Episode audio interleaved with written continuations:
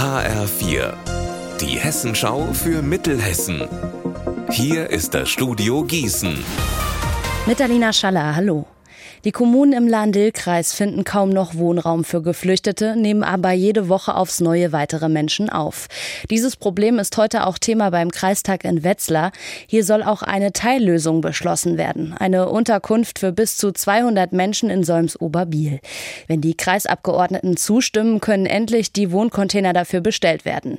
Von der Stadt Solms aus herrscht schon länger Klarheit. Bürgermeister Frank Indertal hofft daher, dass seine Stadt den anderen Kommunen als Vorbild dient. Da bin ich den Verantwortlichen in Solms, den Gremien eben auch dankbar, dass hier das erkannt wurde, dass wenn wir eine Fläche zur Verfügung stellen, das eben eine gute Sache für uns, aber eben auch für den ganzen Landkreis ist.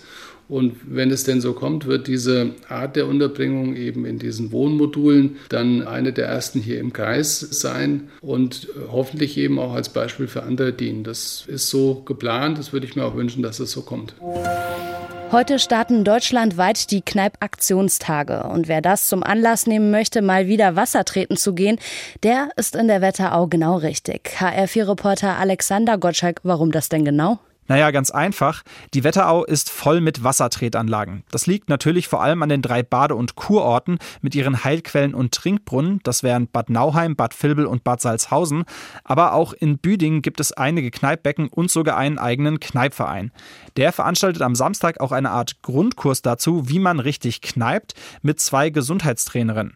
Weitere Infos dazu, wo man in der Wetterau überall Wasser treten kann, die gibt's im Internet unter Kneippbäder Dreieck Wetterau.